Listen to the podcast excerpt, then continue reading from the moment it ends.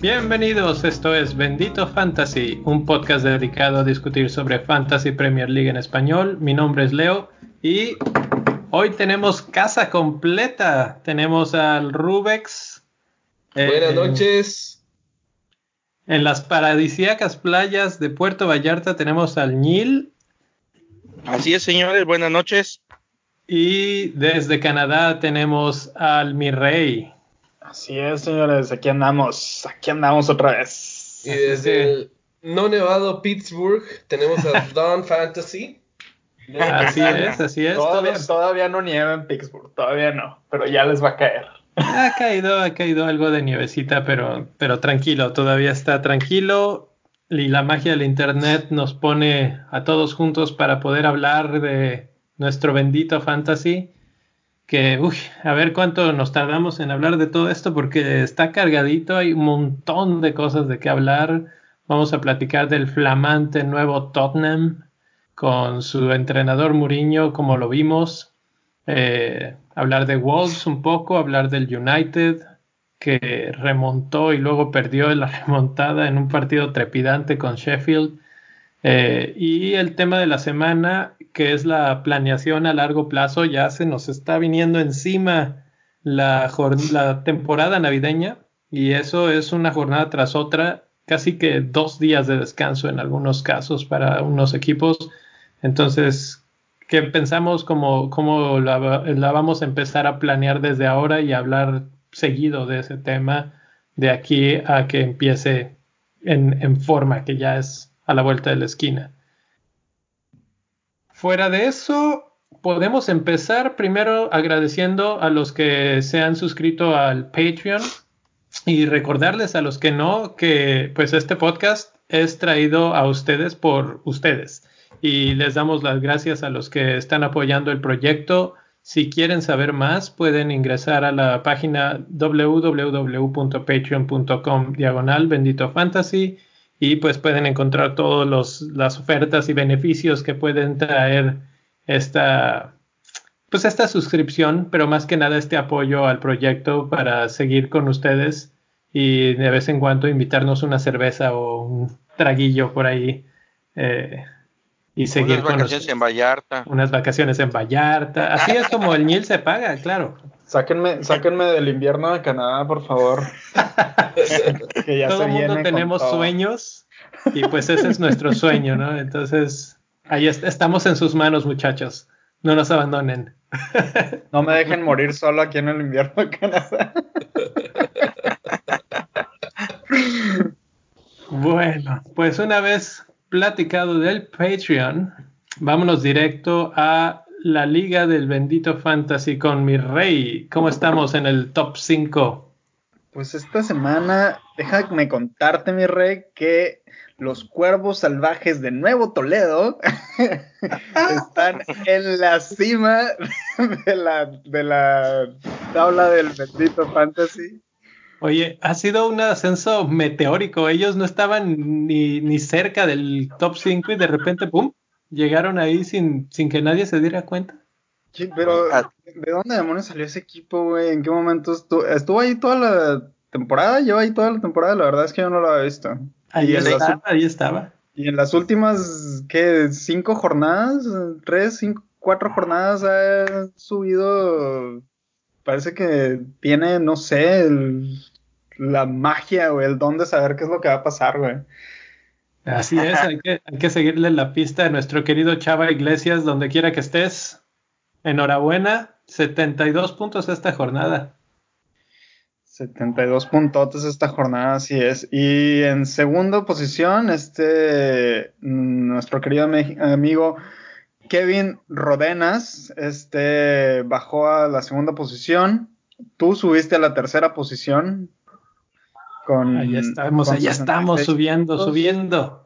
Enrique, nuestro buen amigo Enrique, un saludo hasta, hasta España con Enrique. Este, desafortunadamente tú le quitaste el cuarto lugar. Lo bajaste No, a cuarto él lugar. me quitó perdón. el cuarto lugar. Él, él te quitó el cuarto lugar. ¿Por qué hay batallas siempre con números cuatros? La batalla por el 24, la batalla por el número cierto. 4. Ey, ey, ey, ey, ey. Déjame decirte que eso es obsoleto. Van, van un pasito atrás, van queriendo imitar porque la verdadera batalla ya está en el 30.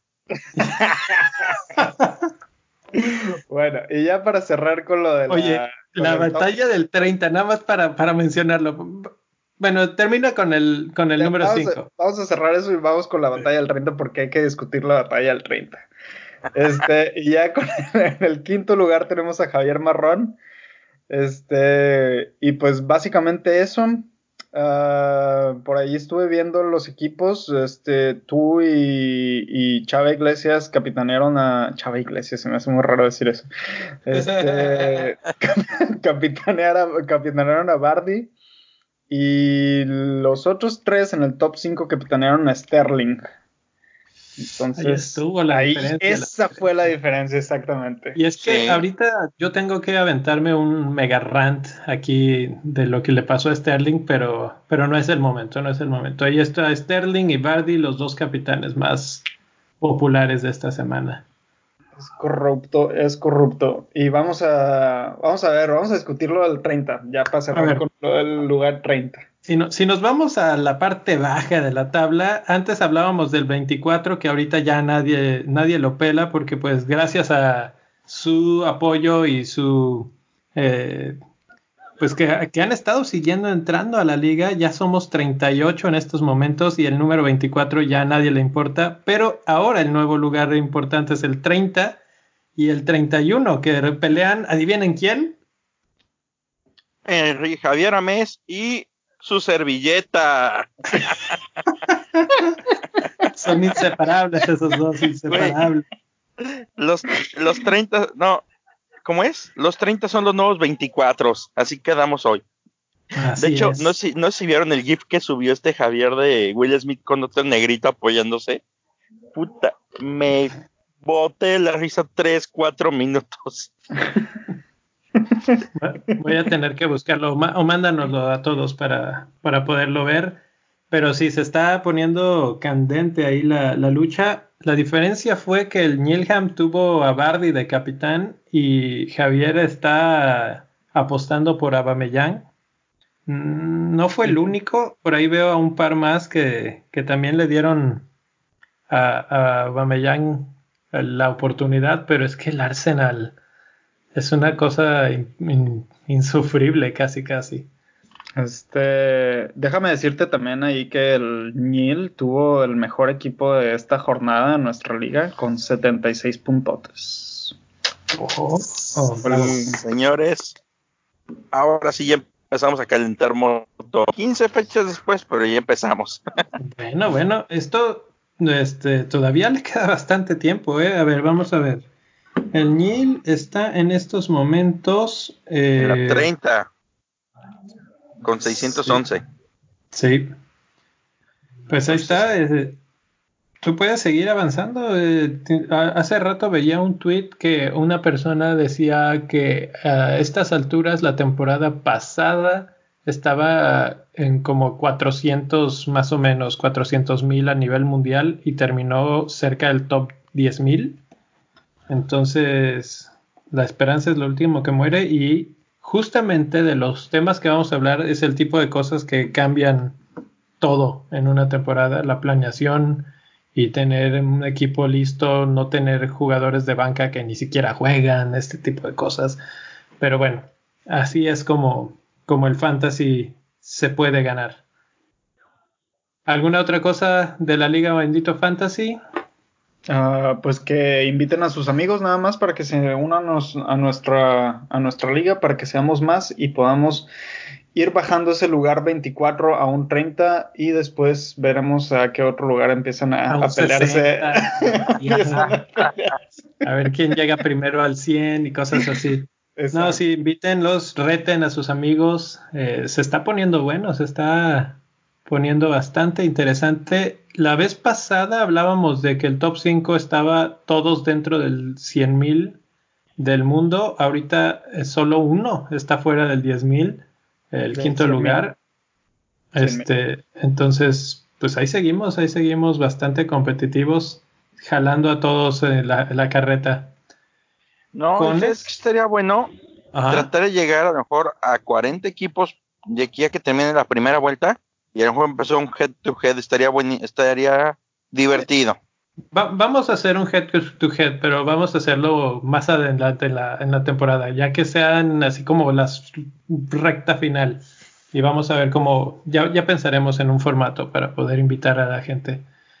Eh, yo creo que con eso podemos pasar a hablar de la jornada 13, que nos dejó una buena cantidad de puntos a casi todos. El que menos puntos fuiste tú, mi rey. O sea que empezamos contigo. Es correcto.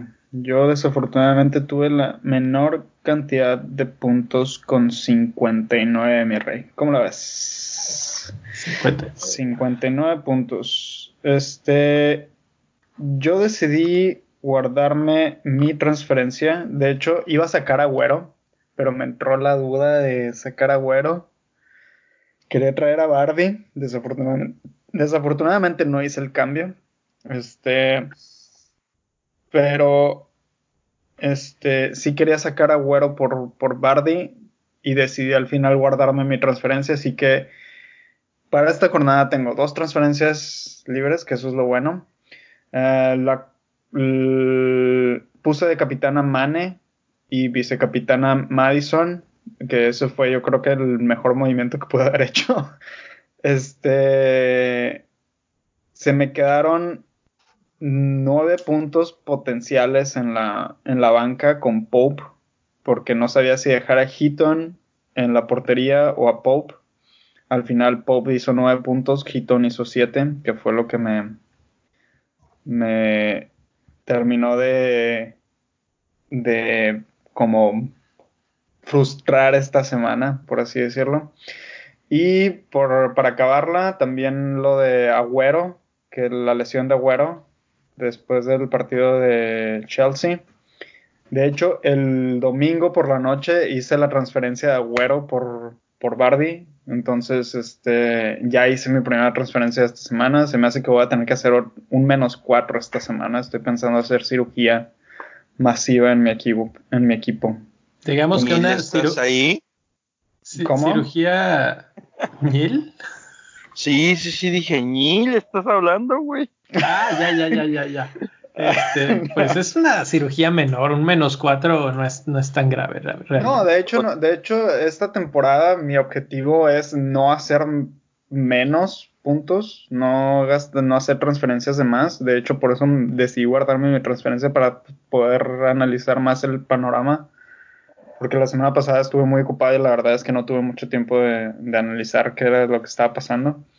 Pero ahora sí, entonces yo creo que podríamos hablar de un menos 4 o inclusive un menos 8 para esta Bueno, jornada bueno, proyectando, haciendo la proyección para lo que se viene ahora en diciembre, obviamente.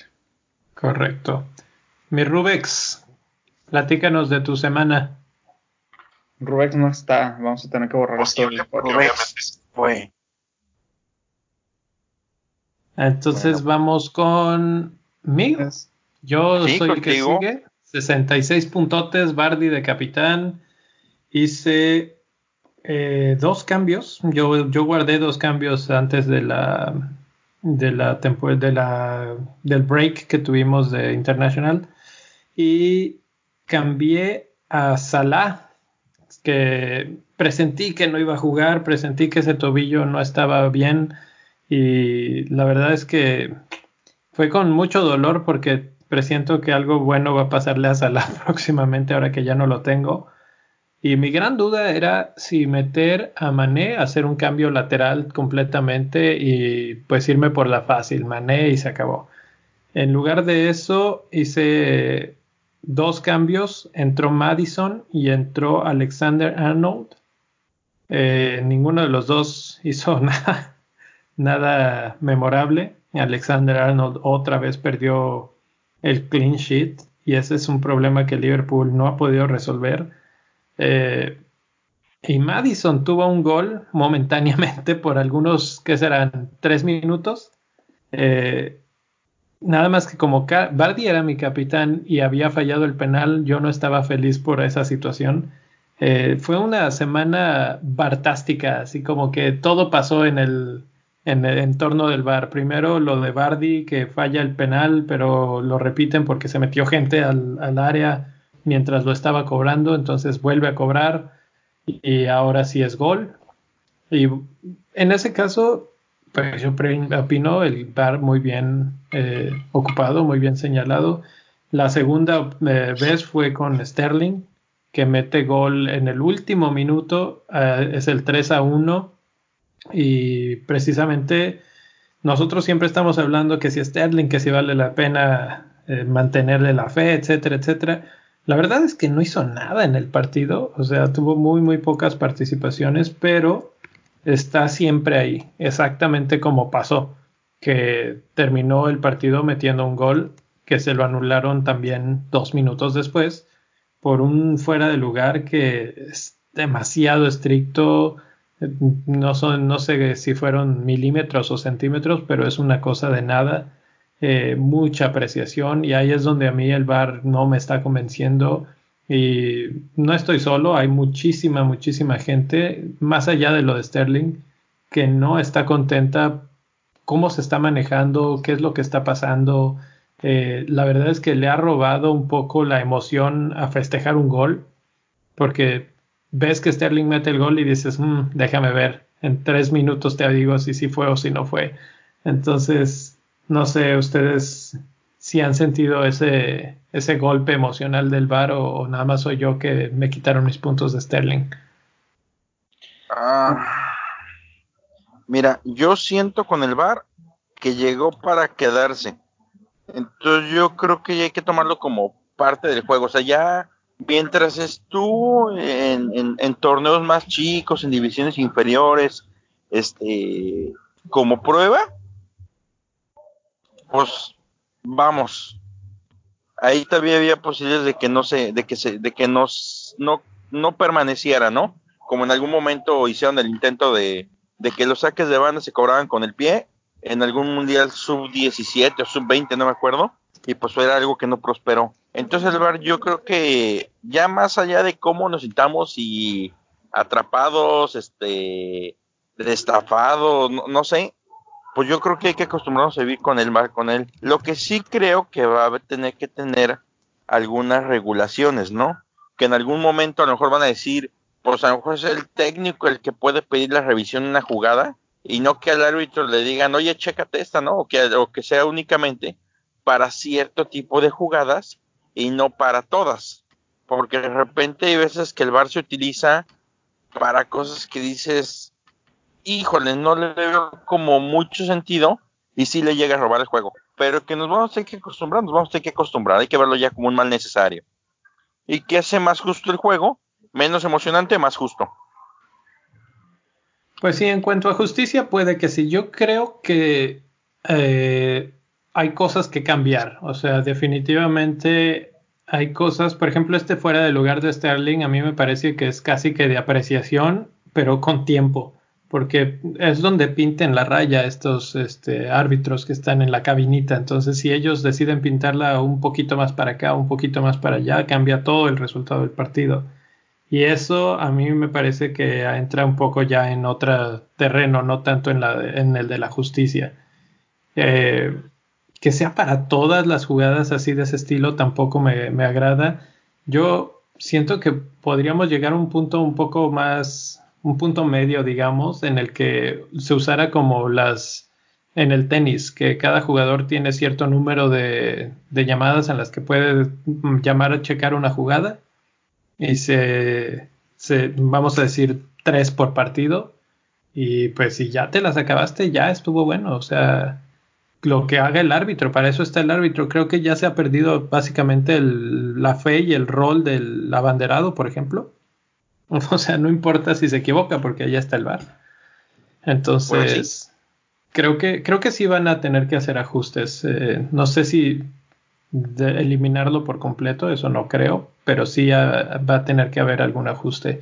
Eh, sobre todo en la Premier League se ha sentido una fuerte, eh, ola de quejas y de más de sazón porque pierdes esa emoción de, festejar un gol. Y, yo lo he sentido ya en repetidas ocasiones, sobre todo con Sterling, que a él le ha pasado varias veces que el gol es de él y que se lo quitan. Pero bueno. Yo creo que yo creo que el VAR debería terminar estando sujeto a revisión una vez por encuentro, una vez por tiempo con cada equipo máximo y que al árbitro le sirviera para poder determinar a lo mejor faltas. O, fueras de lugar, pero que, que, él las pidiera, o sea, que él dijera, sabes que no estoy seguro si esto fue fuera de lugar, voy a utilizar el bar. Y entonces se utilice. Pero no que eh, pase la jugada y todo el mundo así y le, y le, llamen por el microfonito y le digan, eh, espérate que tal vez esto fue fuera de lugar. Hay algunos que podría ser el caso que sería lo justo, digamos pero cuando es tan cerrado, cuando es tan milimétrico, yo también creo que podría haber un rango de error en el que se dijera, bueno, aquí está tan cerrado, estamos midiendo la axila contra la axila, y dices, ya, esto o están en línea. O sea, básicamente lo que ambos proponen es como hacerlo en el, como en el fútbol americano, en la NFL, por ejemplo. O sea, tú tienes un, los, los coaches de ambos equipos tienen un challenge por, por cuarto. Ándale y este y si pierden el pero por ejemplo en el caso de la NFL si pierdes el challenge para revisar la jugada te quitan un tiempo fuera. Acá qué te quitarían por ejemplo si pierdes el challenge pues es que no es que pierdas o ganes o sea simplemente tienes los que tienes y digamos que tienes dos por partido uno por medio tiempo. Pues si te los gastas en tonterías pues te los gastaste en tonterías y se acabó y por ejemplo, esas jugadas que quedan así como que milimétricas y que las manda el bar desde arriba a revisar, o sea, como. Pues ahí, ahí hay tres árbitros en la cancha, ya. Siempre hemos confiado en los árbitros, hay que seguir confiando en ellos. Es que, eh, ¿sabes que al, final hay que entender que la injusticia y la imperfección del juego es lo que lo vuelve perfecto. Algo así, sí. O sea, Inglaterra no tendría un título mundial con un título mundial si hubiera habido VAR creo yo. Bueno, ahí ya hay muchas otras cosas que, se pudieran decir y esto se puede volver muy largo, así es que, ¿qué les parece si escribimos algo para los Patreons acerca del bar? Opiniones por ahí, lo ponemos en la página de Patreon. Y nos vamos con la semana del Niel, que fue bastante buena. ok, nada más, antes y a petición de Rubex, tuvo 65 puntotes, capitán Sadio Mané y cambió trajo a James Bardi y se hizo de Aubameyang. La verdad es que fue buen movimiento. Bueno, todo sí. Y este y hablando del gloriosísimo Newham City, el cual ya empezó a levantar vuelos, este yo tuve dos cambios y recurrí menos cuatro. Les platico las razones. Una, me urgía traer a Jiménez a como diera lugar. La opción era Temi Abraham o Agüero. De hecho, puse por él la encuestita y la gente me dijo Agüero. Si sacaba a Abraham, para esta jornada lo iba a volver a tener. Él iba a hacer mi, movimiento por Agüero precisamente. Me salió bien, me dio siete puntos Jiménez contra los dos de Agüero. Y mi otro cambio traje a Soyuncu en cambio por Minx de Aston Villa. La razón la siguiente. Sí quería tenerlo ahí él en la cancha, pero también yo sabía que Soyuncu iba a subir de precio si no lo compraba ya. Y de hecho lo compré y el día siguiente subió por los fixtures que tiene. Y además de eso, que Aston Villa sacó bien el juego esta semana, pero se le vienen partidos un poquito más complicados. Entonces era eh, tratar de empezar a refrescar ahí de acuerdo al, al de juegos que van a tener porque tengo otros dos jugadores de Aston Villa, entonces no me podía quedar con tanta gente de equipos que van a tener juegos difíciles. Esa fue la razón. Mi capitán fue James Bardi, 76 puntotes. Y pues contento, muy contento con mi semana y con mi equipo. Y estoy llegando a una idea de algo que me gusta mucho y tengo la todavía para invertir. Excelente, excelente la verdad es que sí se ve como que el equipo se está consolidando. Entonces, pues ahí están los resultados.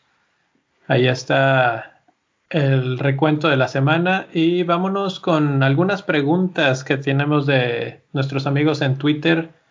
Eh, empezamos con el, segundo tema de la semana, básicamente, ¿no? Que es la llegada de Mourinho a Spurs. Y bueno, vámonos con Neil. ¿Cómo viste esta llegada, el cambio? ¿Viste algo del partido? ¿Qué nos comentas de ese, en Mira, términos de fantasy más que nada? No vi el juego, vi un, un resumen. Este, híjole, en términos de fantasy, yo creo que es un entrenador adecuado en este momento, pero no sé por cuánto tiempo. Te explico. Mourinho es un jugador que tradicionalmente echa el camión atrás este, y prefieren enlodar el juego de forma magistral como puercos en chiquero antes de recibir un gol. Entonces, y, y, es algo de lo que está adoleciendo mucho Spurs, digo, por ahí la muestra, pues acuérdense el juego contra, contra Bayern Múnich, que uh -huh. friega le pusieron. Yo creo que es un... Les va a ayudar en el sentido del orden, les va a matar lo bonito que tenía ese equipo y va a terminar por romper el vestidor. ¿Por qué? Porque así lo hace tradicionalmente tiene una virtud para autos, autos sabotear sus proyectos de poquísima madre. Y la otra, es un entrenador que creo que ha ido de más a menos en cuanto a su a su capacidad para poder desarrollarse dentro de los equipos. Acuérdense del Porto, excelente, tan es así que, que creo que llegó una Champions. Inter también, con un muy buen equipo. Madrid, bien, pero terminó por destrozar al equipo. Bueno, de hecho, destrozó la forma de juego del equipo y luego destrozó al equipo completo. Y lo partió y se deshizo de jugadores muy importantes, jugadores emblemáticos. Este, pues vamos, le puso en la madre al Madrid. Y su siguiente trabajo con Manchester, que es una liga donde es muy parejita, donde hay cinco o seis grandes más uno o dos que te dan una pelea excepcional, se convierte en una liga muy complicada y ahí se demostró que no pudo. Sin la nómina más alta ya no logró hacer todo lo que venía haciendo en Madrid. Y ahorita va a enfrentar exactamente lo mismo. Ahí también su paso con Chelsea pasó lo mismo que pasó con United, más o menos. Creo que, creo que con un poquito mejores resultados. Este, ahorita se va a enfrentar a lo mismo con una un factor más en contra. Creo que el dueño es regiomontano, codo hasta la madre.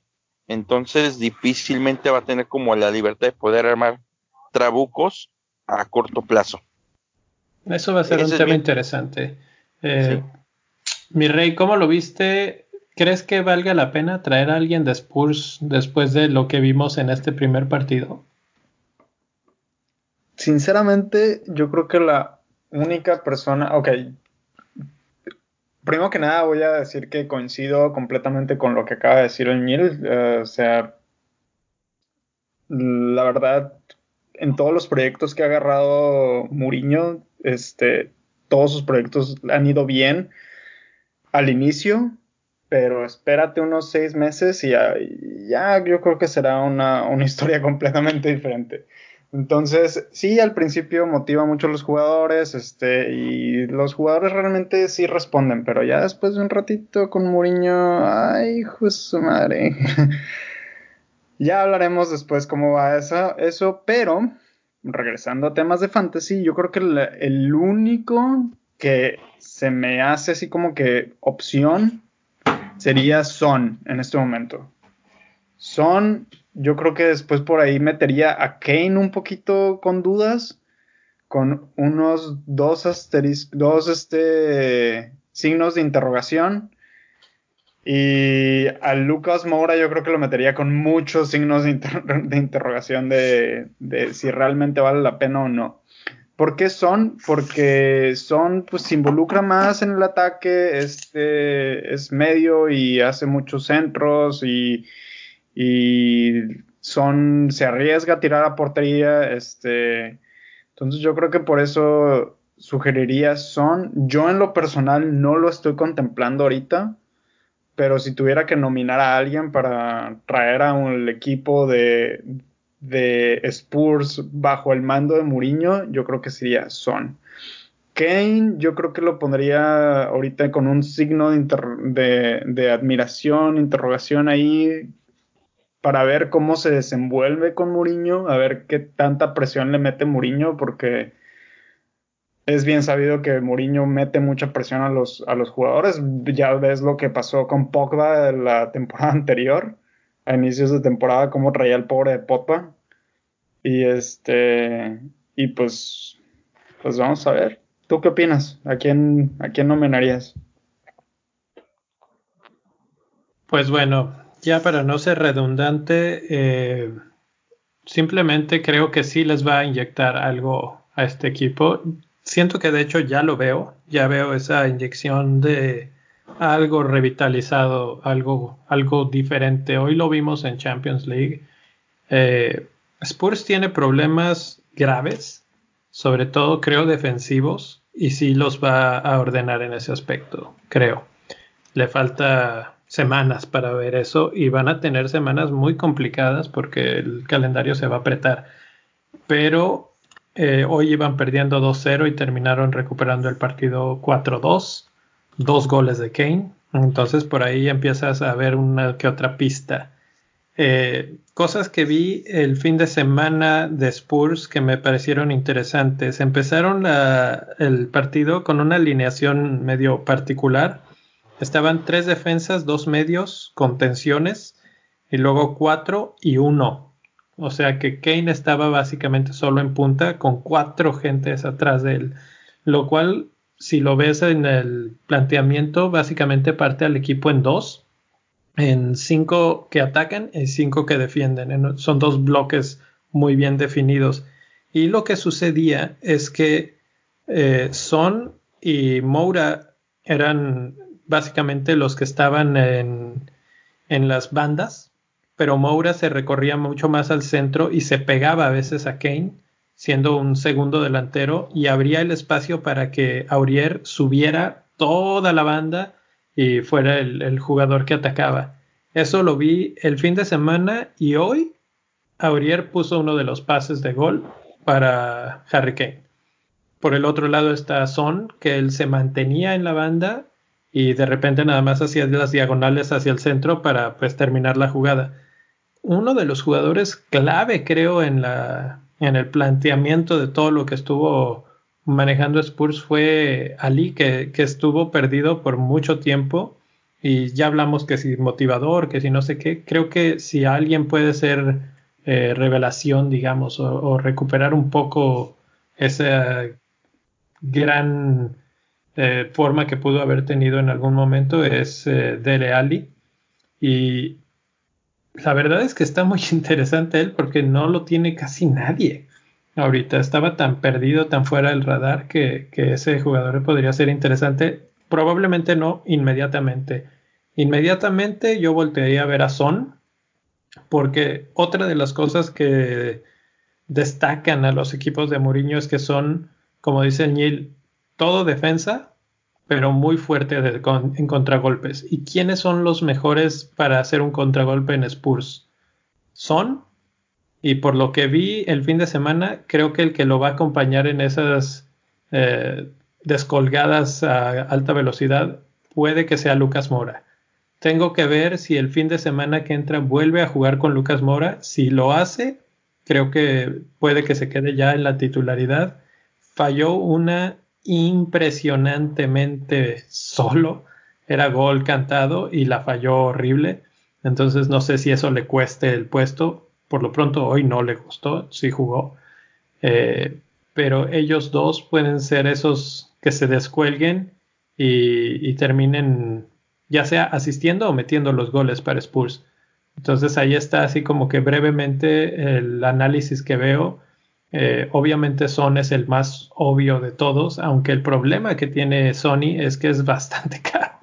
Cuesta, ¿cuánto? 9.7 y ya en estos momentos está seleccionado por 11.4% del, del fantasy. Entonces, eh, por ahí va la, idea.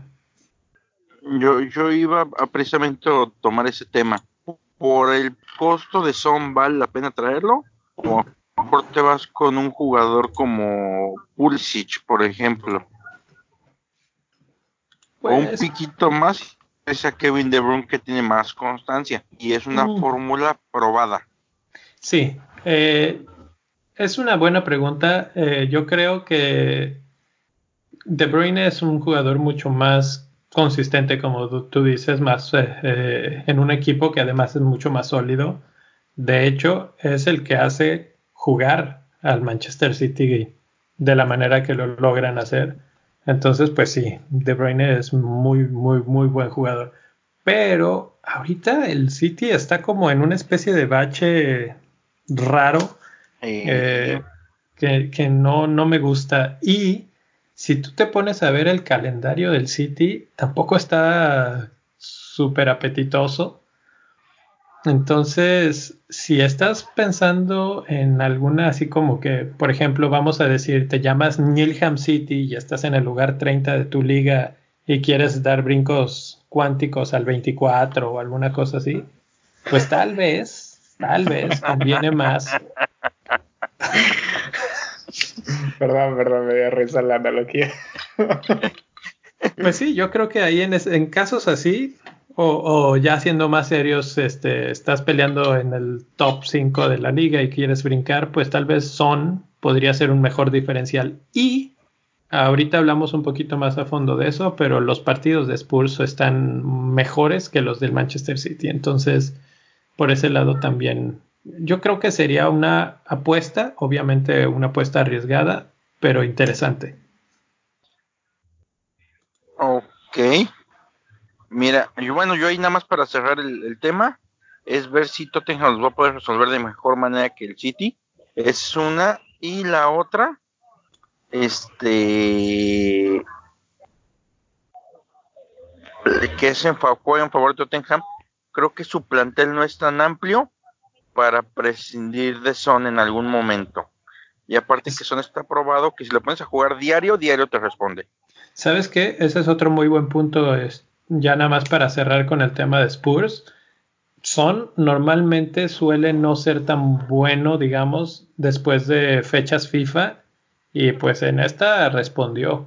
Y pues había venido de un viaje largo, etcétera. Entonces, no sé si es la motivación, no sé si es eh, el tipo de formación o el tipo de sistema que utilizaron que le ayudó o qué, pero hay algo ahí que puede ser beneficioso para él. Se regresó en nube voladora, güey, por eso le fue bien. Nube Es volado. más cómodo.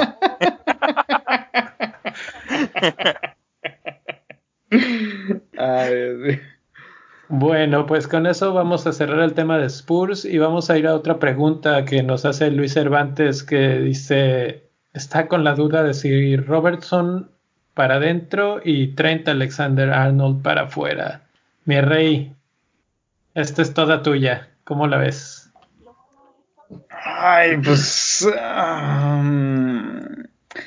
mira, si me voy a lo que dice la comunidad en Twitter y lo que dicen en otros podcasts, yo te voy a decir que Trent Alexander Arnold es la opción si te pones a escoger entre Robertson y, y Alexander Arnold.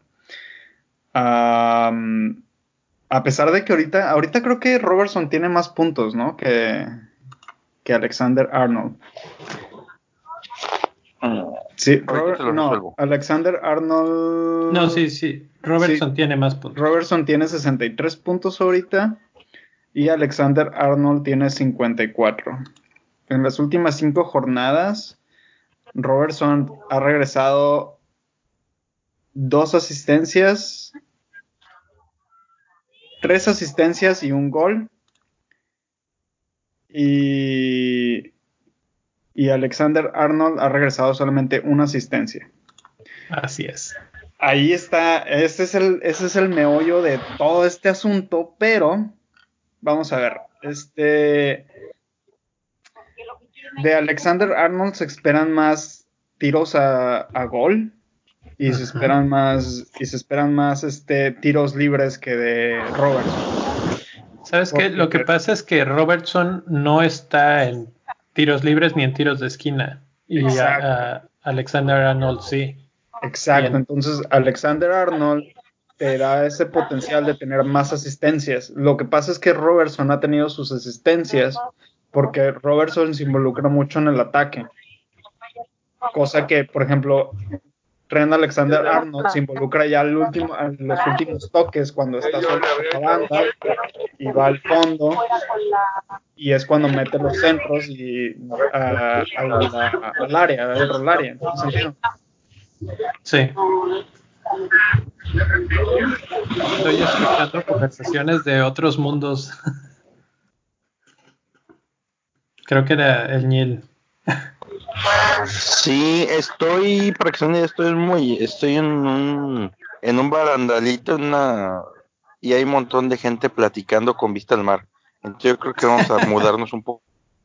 Con razón yo dije, no, ya, ya se creció la comunidad ahí, ya está en una fiesta. Los invitó a todos a jugar fantasy, ¿o qué? No, fíjate que aquí en el hotel, así nada es como breve comentario, hay un chorro de gente de Canadá y platicaba con un chavo, jugué voleibol hoy con un chavo y platicando con él, este, pues hablamos de voleibol y también resultó que por ahí me la encontré echando fucho y le gusta el fantasy y le platiqué el podcast y me dijo, oye, está bien la idea. Me dice, yo no hablo español, veo a ver qué puedo y le acabé dando el código a la liga a ver si entra. Pero bien, de menos ya sabemos que, que hay gente de Canadá, además del rey, interesándose por el tema. Perfecto. Bueno, podemos regresar a lo de Robertson y Arnold. Ah, entonces, eh, te decía lo de que de, de, Alexander Arnold se esperan muchísimas más asistencias que de Robertson. En eso me quedé. ¿Tú qué opinas, este, Leo? Pues yo opino exactamente eso. De hecho, por eso es que compré a Alexander Arnold la semana pasada además de que pensé que Robertson estaba lesionado, eh, creo que lo único que añadiría es que siento que Robertson está encontrando las asistencias que está encontrando por, por, la banda en la que juega. Es el lado de Mané. Entonces, el que está en forma es Mané, el que está recibiendo los pases es Mané y pues el que los pone es Robertson. Entonces, si estás ahí, pues ya nada más es cosa de darle el, último pase al jugador que las mete. Eh, del lado de Trent, los que han visto jugar a, al Liverpool, la verdad es que yo no sé cómo no tiene cinco asistencias por partido porque pone unos centros impresionantes. Todo el tiempo está este, corriendo por la banda. Eh, perfecto. Entonces, en realidad, la pregunta es una pregunta súper difícil de contestar. Si nos vamos punto por punto en cuanto a tiros a puerta, en cuanto a, centros dados por partido, etcétera, es casi casi que uno y uno. A veces es uno, a veces el otro. Son tan parejos y tan parecidos que creo que al que escojas no te va a ir mal, pero tendrías que tenerle paciencia porque va a ser algo muy similar a lo que nos pasaba entre Salah y Mané que a veces va a meter uno, a veces va a meter el otro el gol. Entonces es cuestión de largo plazo y no de dos, tres semanitas. Es correcto. Entonces yo, por ejemplo, yo diría, si no se tiene ninguno de los dos, yo creo que en este momento podríamos traer a Robertson. Sí. Por lo mismo que acabas de mencionar tú, Leo, de que Mane es el que está en forma y es al que van las bolas en este momento. Entonces, la pelota va a Mane, ¿quién manda la pelota? Robertson. Entonces, Ahí está. asistencia para Robertson. Si tienes a Robertson y estás pensando cambiarlo por Trent Alexander Arnold, yo creo que te deberías aguantar con Robertson ahorita. Si tienes a Trent Alexander Arnold y lo quieres sacar por Robertson, yo creo que debería ser un poquito más paciente. Ese sería mi consejo, ser un poco más paciente con, con Trent Alexander Arnold. Sí, sí, creo que cambiar entre, entre ellos uno al otro no, no, realmente no los recomendaría. En caso de no tenerlos, Robertson es la opción actual eh, y, ahí está, ahí está. Si no los tienes a ninguno de los dos, pues igual y sí traer a alguno de ellos porque se viene buena racha de partidos a, a Liverpool. Entonces, creo que sí vale la pena tener por lo menos a uno de los dos. Es correcto. Bueno, siguiente pregunta. El jugador de la semana por dos semanas consecutivas es para mí una sorpresa. Se llama Tarkovsky. ¿Y alguno de ustedes lo tiene en su equipo? No, pero yo estoy pensando traerlo. Ah, ¿Cuáles son No. los argumentos hecho- para, para Tarkovsky? Aparte de que ha hecho dos semanas espectaculares. Güey, yo lo descubrí hoy con la pregunta. De hecho, yo ya, lo está- yo ya lo tenía en la mira, en la mira desde la semana pasada. A Tarkovsky. Pero ¿sabes qué? Es el único que ha, jug- que ha sido jugador de la semana, no dos consecutivas, dos en todo el torneo. Déjame revisar. Sí, es el único. Es- sí, es increíble. Y, y es un defensa, o sea, tampoco es algo que te esperes. Es defensa del Burnley. Que si yo he de jugar de abogado del diablo, diría que no lo traería ahorita. O tal vez si solamente si tengo ganas de gastarme un cambio por una semana y luego sufrir bastante. Porque después de este fin de semana contra Crystal Palace van contra Manchester City, contra el renovado Spurs. Luego tienen tres partidos relativamente sencillos, Newcastle, Bournemouth, Everton. Y luego otra vez Manchester United, Aston Villa y otra serie de buenos partidos difíciles. Entonces, eh, pues la verdad es que si estás esperando clean sheets, con esa serie de partidos no se ven venir. Eh, no sé qué tanto vayan a atacar cuando, cuando ataquen, digo, jueguen contra Crystal Palace. La verdad es que no es un partido sencillo tampoco. Entonces creo que si lo tuviste, qué buena suerte, enhorabuena, qué bueno que te fue bien. Pero si no lo tenías, no sé, no sé si yo iría por ahí.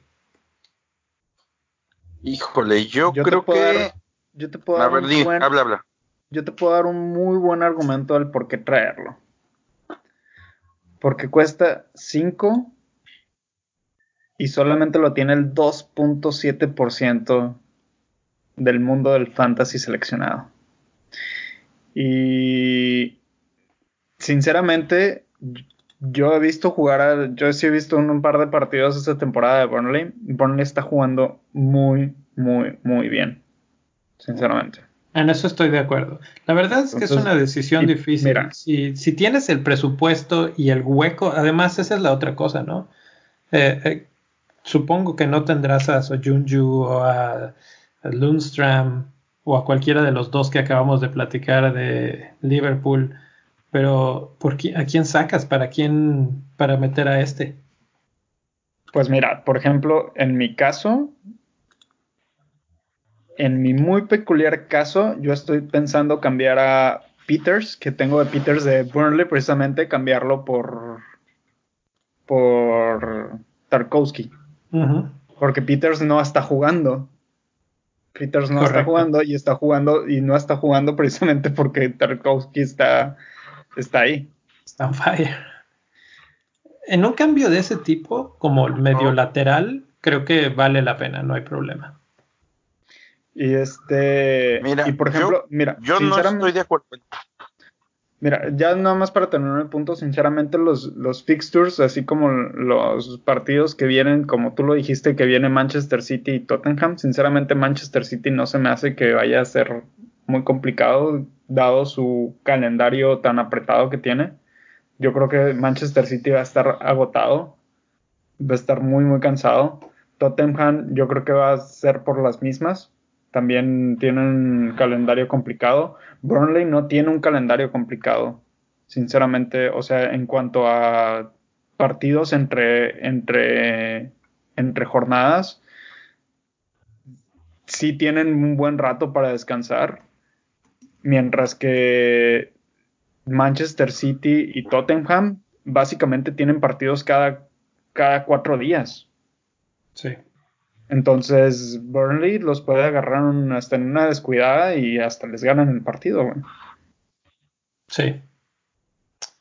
Pues bueno, ahí está Tarkovsky. que es un jugador interesante. Para cerrar esta sección, una última pregunta.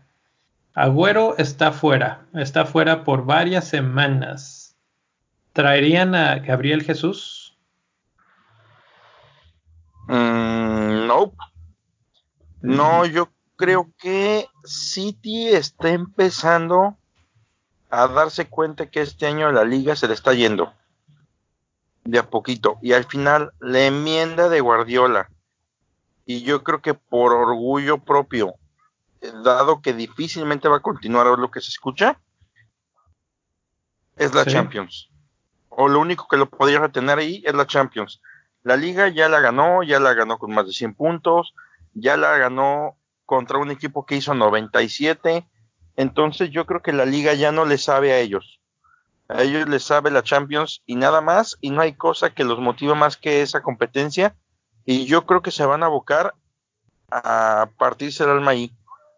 Entonces, pensar en un cambio de Gabriel Jesús por Agüero no es un jugador que te vaya a resolver como si te resuelve Agüero. y además de eso, hay un montón de opciones que pueden equiparse en este momento a lo que te venía dando Agüero. Y digo, los nombres ya los conocemos. Bardi, Abraham, ahorita Jiménez, por ahí también está Aubameyang.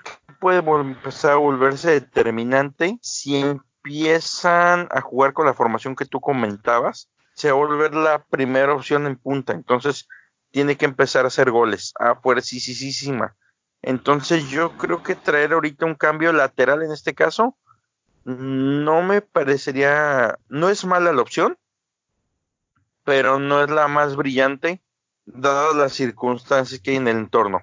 Y además de eso, por la seguidilla de juegos que se les vienen y el amor por las rotaciones que tiene Pep. Entonces, no el hecho, el hecho de que no esté Agüero no te garantiza participación de Gabriel Jesús. Sí, mucha más, pero no te la garantiza todo el tiempo. Ya lo dijo, o sea, va a jugar con Gabriel Jesús, va a jugar con Sterling y puede inventarse algo para empezar a jugar de diferentes maneras por el plantel tan amplio que tiene. Entonces yo creo que no es una buena opción pensar ese cambio lateral. Hay, hay, hay mejores pasos que se pueden dar. Ahora, ya que estamos hablando de la delantera del City, hay ahí un rumor que, tiene el scout de, del Fantasy Premier League que dice que Sterling hace más puntos cuando está jugando con Jesús que cuando está jugando con Agüero. En la jornada 1 hizo 20 puntos, en la jornada 7 hizo 7, en la 9 hizo 5 y en la 10 hizo 11. Entonces, por ahí Sterling se vuelve interesante con, con Jesús. No sabemos ¿Creen que sea una coincidencia o, que sí sea real? Yo creo que. Adelante. Yo creo que Sterling sí se, se volvió un poquito más atractivo sin Agüero. Pero no creo que. No sé, no sé, se me hace muy extraña esa, esos numeritos que dijiste, sinceramente. ¿Sabes cuál es mi teoría? Eh, tendría que revisar otra vez como lo que hice con lo de Spurs, pero creo que lo que sucede es que Agüero ocupa más el área. ¿Sí me explico? Agüero está en el área y no, no le permite el espacio para flotar hacia allá a Sterling. Y Jesús se bota más, tiene otro tipo de movimientos y esos movimientos le permiten a Sterling entrar en el área básicamente como un segundo delantero. Entonces, puede ser que eso tenga, eso tenga algo que ver un poco. Eh, también creo que son, por, por, la juventud de Jesús, puede que sea más rápido ahorita que Agüero. Y en transiciones rápidas puede ser una buena combinación con Sterling. Entonces, esa es la otra, la otra forma en la que yo lo justifico, digamos.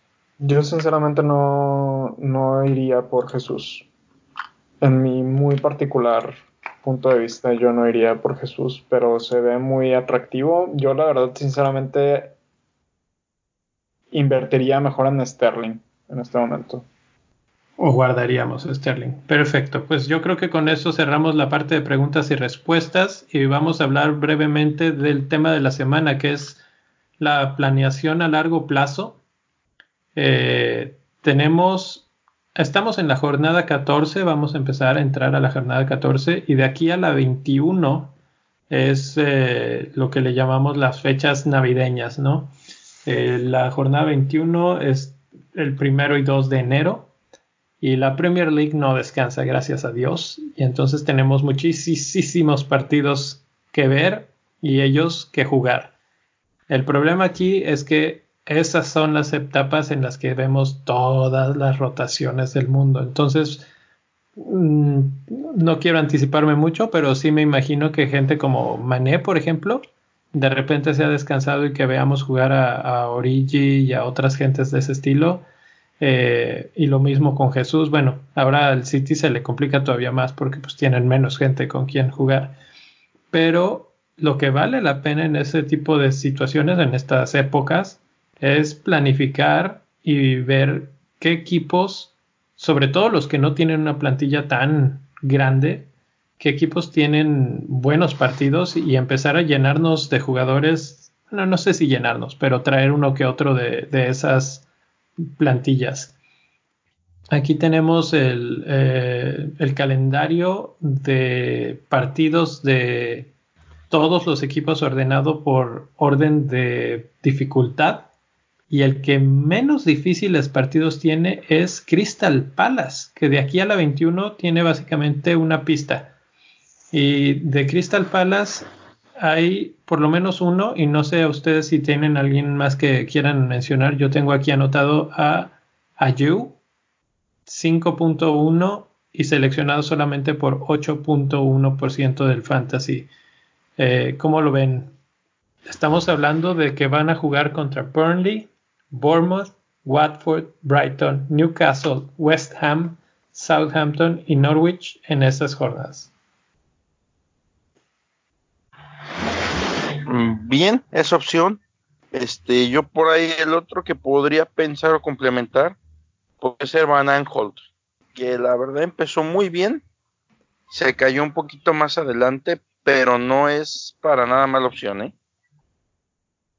¿Alguna otra opción de, de Crystal Palace que les lata mucho?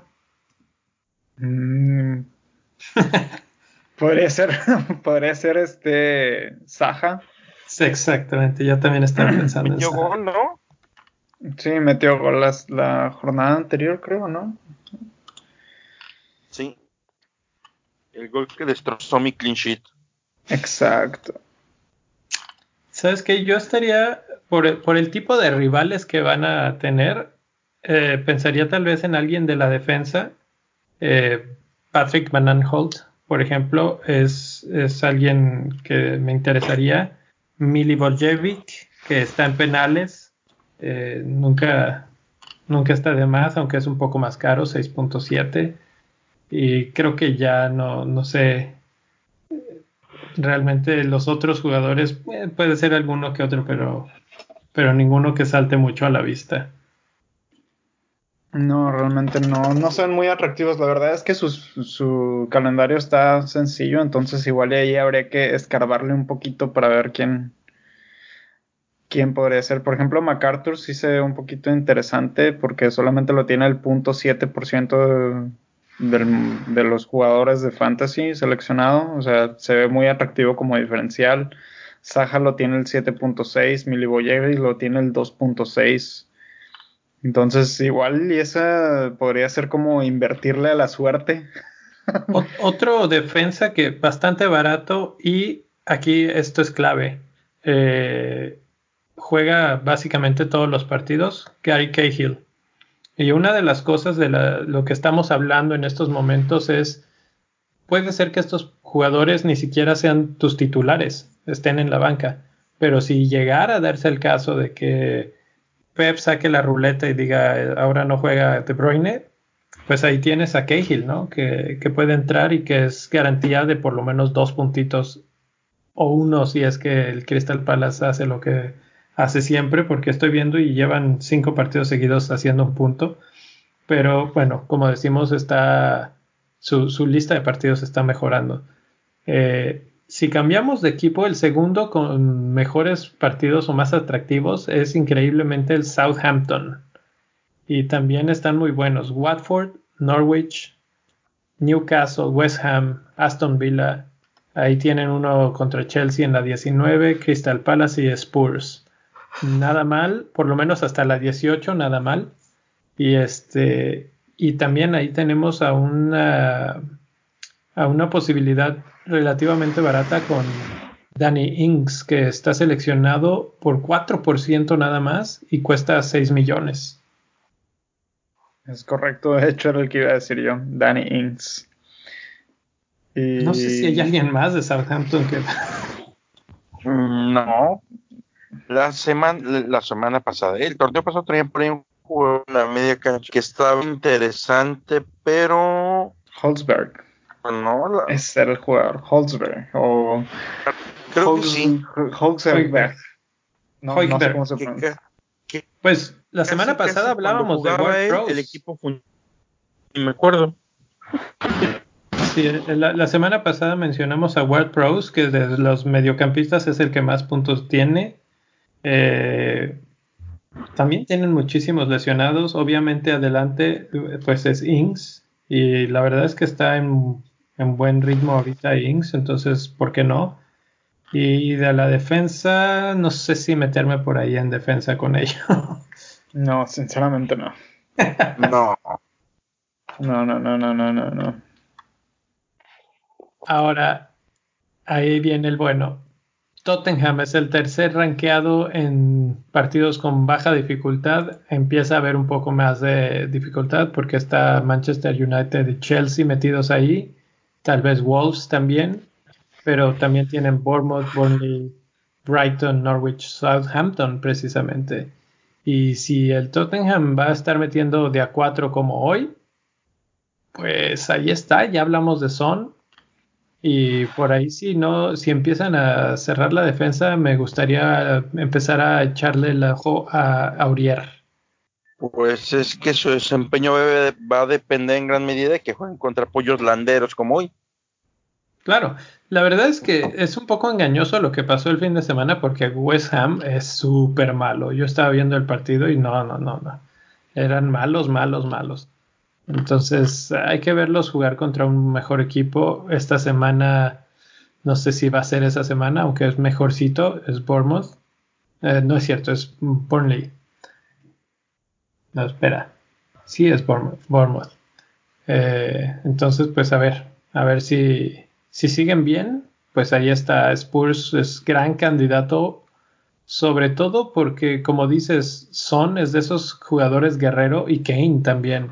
Son de esos que no importa cuántos partidos hay, juegan todos, a menos de que estén lesionados. Sí, fíjate que a mí no me late tanto Tottenham porque hasta realmente hasta la fecha 19 el calendario se le abre, pero mientras tienen uno fácil, uno medio y luego uno complicado. Y así están con altibajos. En ese caso preferiría el cuarto de la lista, que es Chelsea, que tiene West Ham, Aston Villa, Everton, Bournemouth, y ahí lo puedes cortar si quieres. Viene Tottenham, Southampton, Arsenal y Brighton. Pues la verdad yo no lo cortaría. Con las crestas. Se, se, ve bastante bien hasta con todo y Tottenham y Arsenal ahí. Sí, yo también, yo también diría que está muy bien. Yo con Tottenham a lo mejor me podría reservar a un jugador como Tomori y contra Arsenal yo creo que sí lo podría dejar. Así es. O sea, sería más bien, y yo creo que más allá de, de, pensar en, en tratar de, de, traer gente de Crystal Palace, Southampton, que son jugadores que pueden estar atravesando por un buen momento, pero no te van a generar para eternamente para el fantasy, yo creo que tienes que pensar en empezar a armar equipos de más de 11 jugadores. Porque esta etapa esta etapa se viene con muchísimas rotaciones y como tú decías, un día van a sentar a Kevin Durant y vas a necesitar sacar ese ese de jugador que tienes en la banca y pues pide a Dios tengas un carbón ahí. Y hablando de jugadores que son Sí. eh, que indiscutibles en su responda, ¿no? Sí, y por ejemplo, un equipo que se ha este, mostrado bastante repetitivo, digamos, en su once inicial es el quinto de esta lista, quinto o sexto, que es el Sheffield United. También tienen una muy, muy buena racha de aquí a la 19.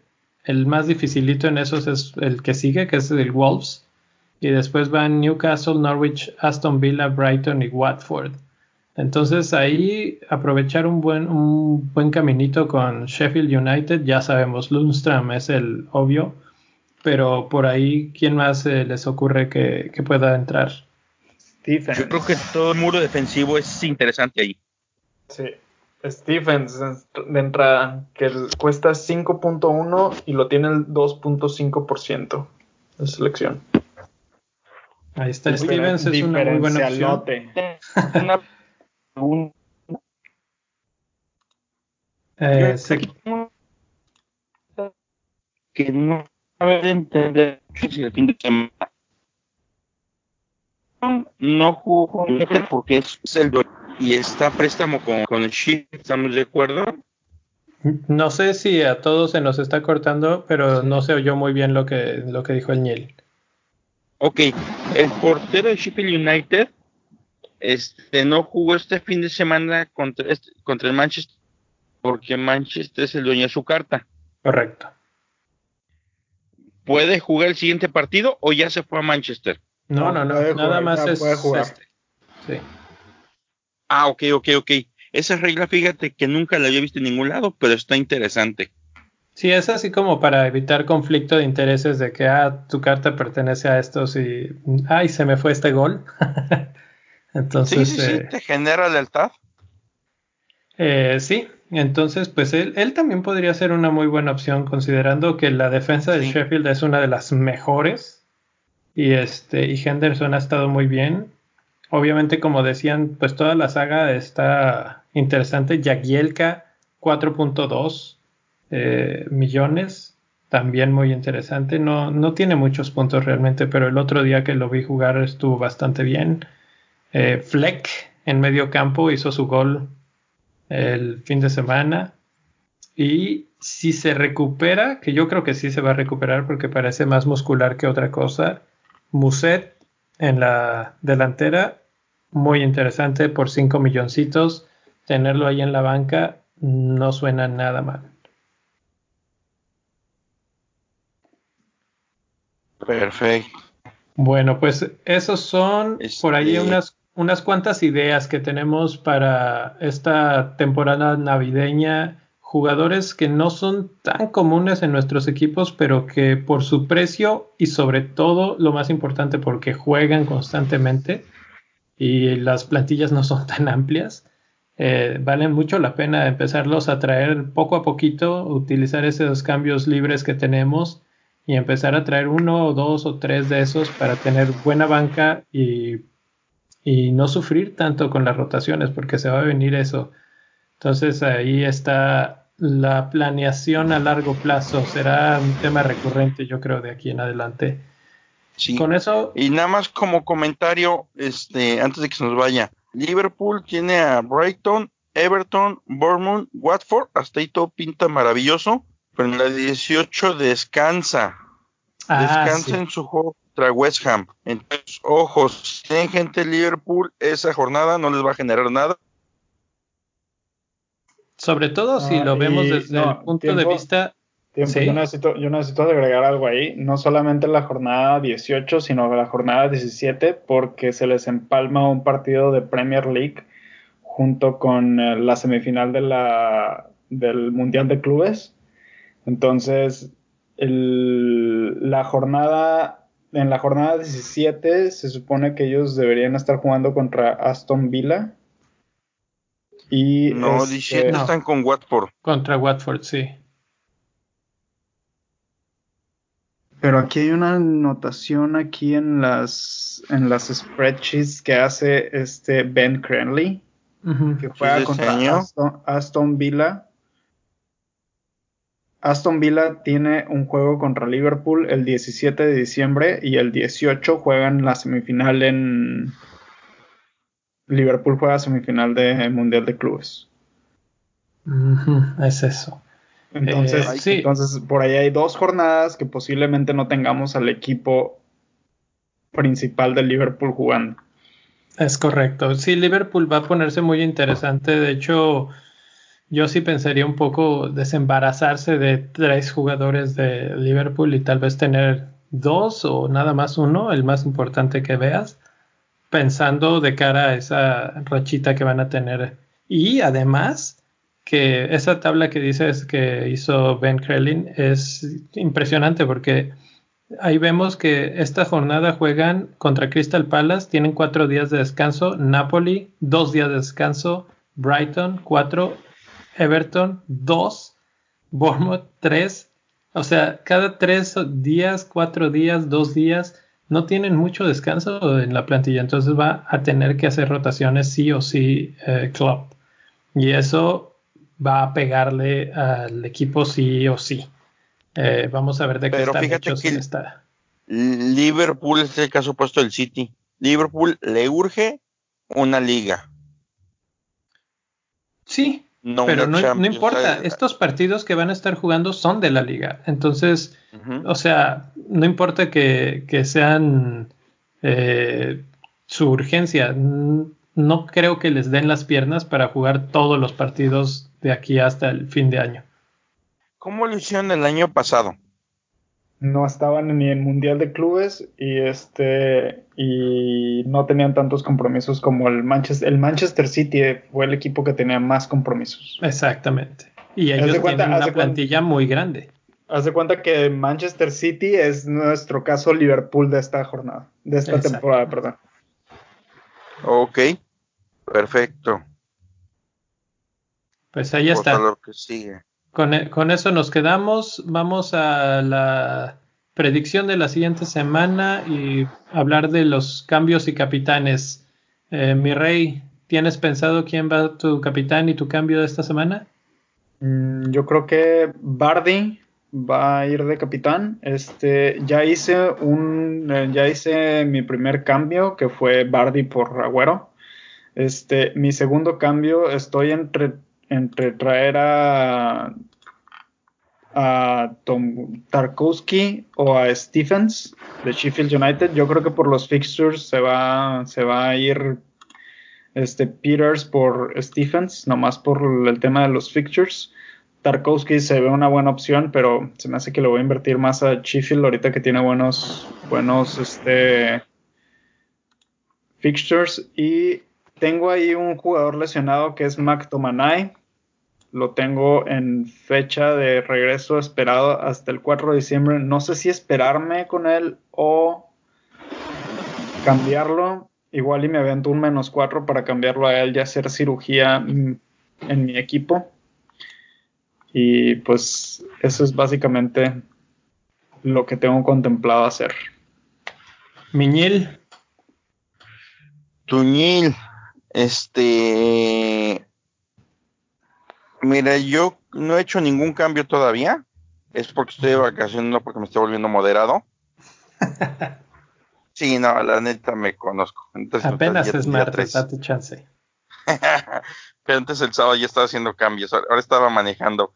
Este Mason Mount, yo creo que se va, inclusive bajó ya su precio.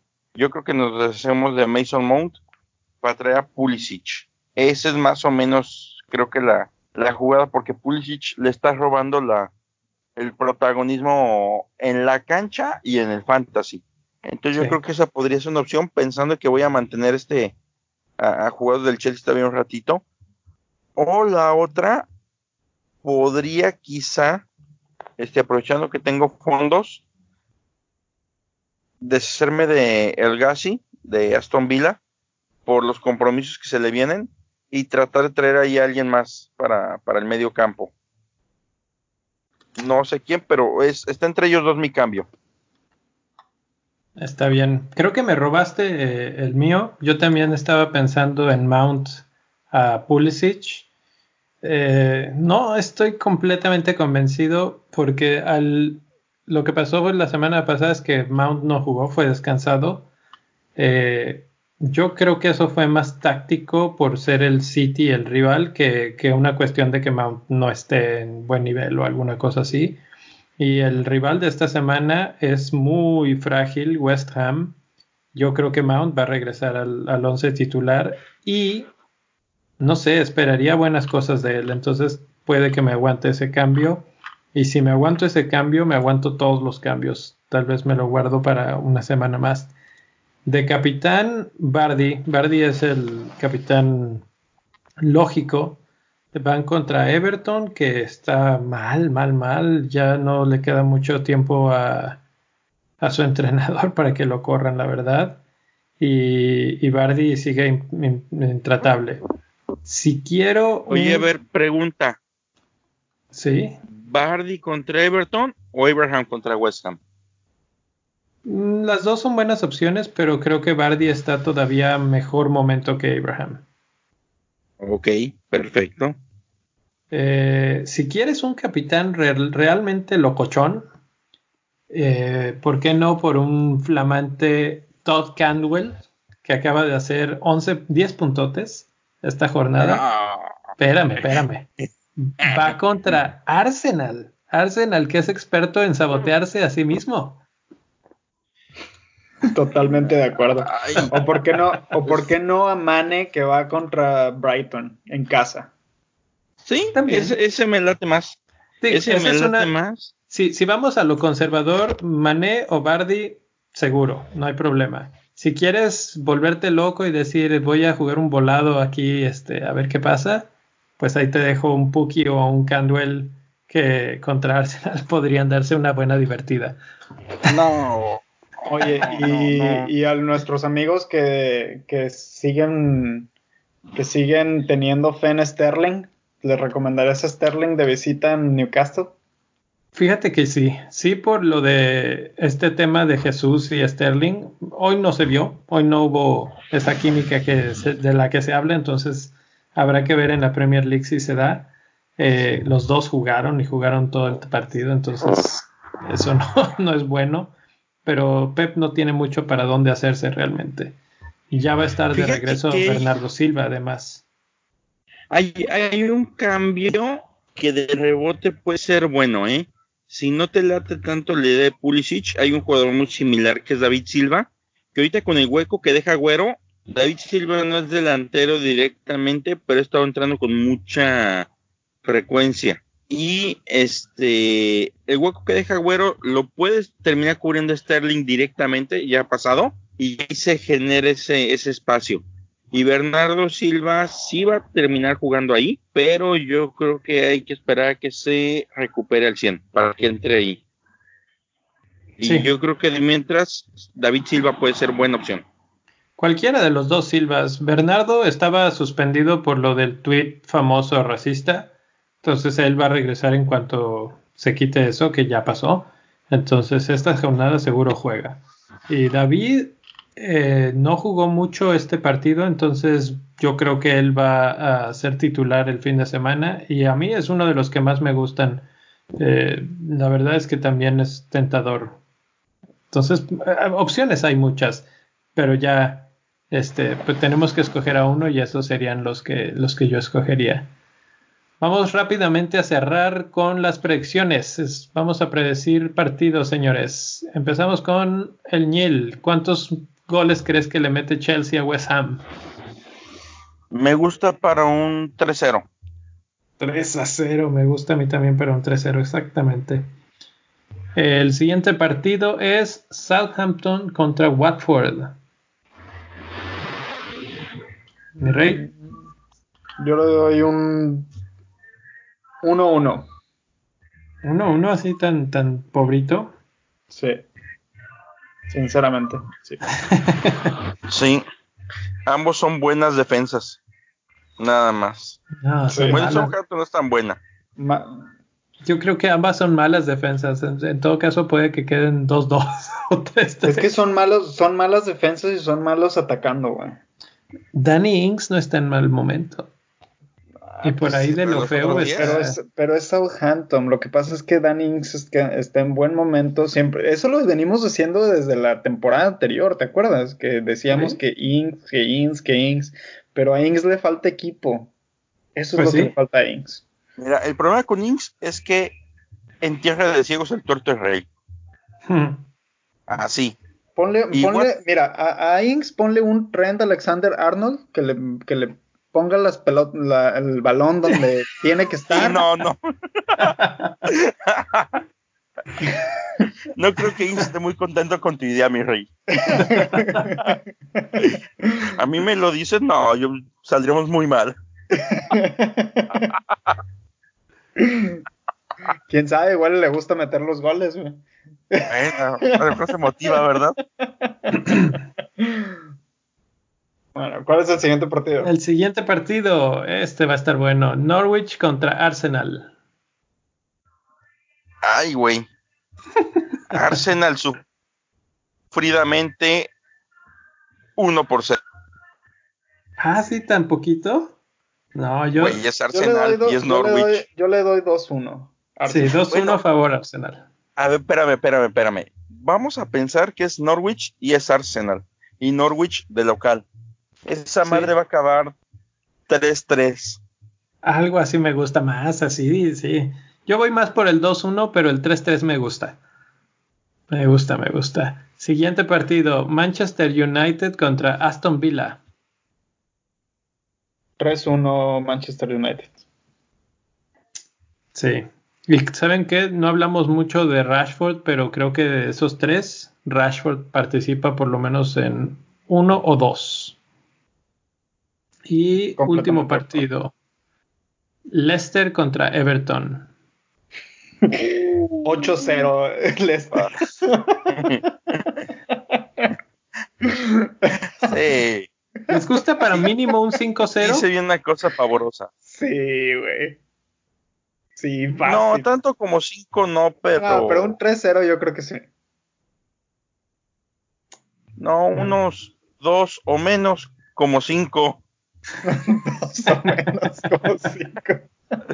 Si eres mexicano lo entendiste, estoy seguro. Y si no, por vergüenza no te lo explico. Muy bien, pues ahí están las predicciones de esta semana. Y pues ya nada más nos queda recordarles a todos que nos pueden mandar sus dudas, comentarios, preguntas, etcétera, a nuestra cuenta de, Fanta de Fantasy hoy, a nuestra cuenta de Twitter, que es arroba bendito fantasy. Y eh, Niel, te pueden encontrar también en Twitter en Arroba albañil 8, como albañil, pero sin ñ.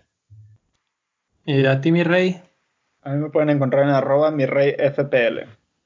A Rubex lo pueden encontrar en R Valenzuela S y a mí en arroba donfantasy-fpl. Si También nos nos pueden- dígale que lo extrañamos. Sí, está, está en momentos serios ahorita el Rubex, pero esperemos que regrese para la semana que entra. Eh, también eh, nos pueden encontrar en cualquier plataforma donde escuchen podcasts. Suscríbanse, den like, déjenos algún review o comentario. Y si les gustó lo que oyeron, pues inviten a un amigo. Ah, con eso yo me despido y que les vaya muy bien en esta jornada a todos. Ok, yo los dejo con dos cosas. La primera, escuchen de fondo la musiquita y el mar está poca madre. Me voy a callar 10 segundos.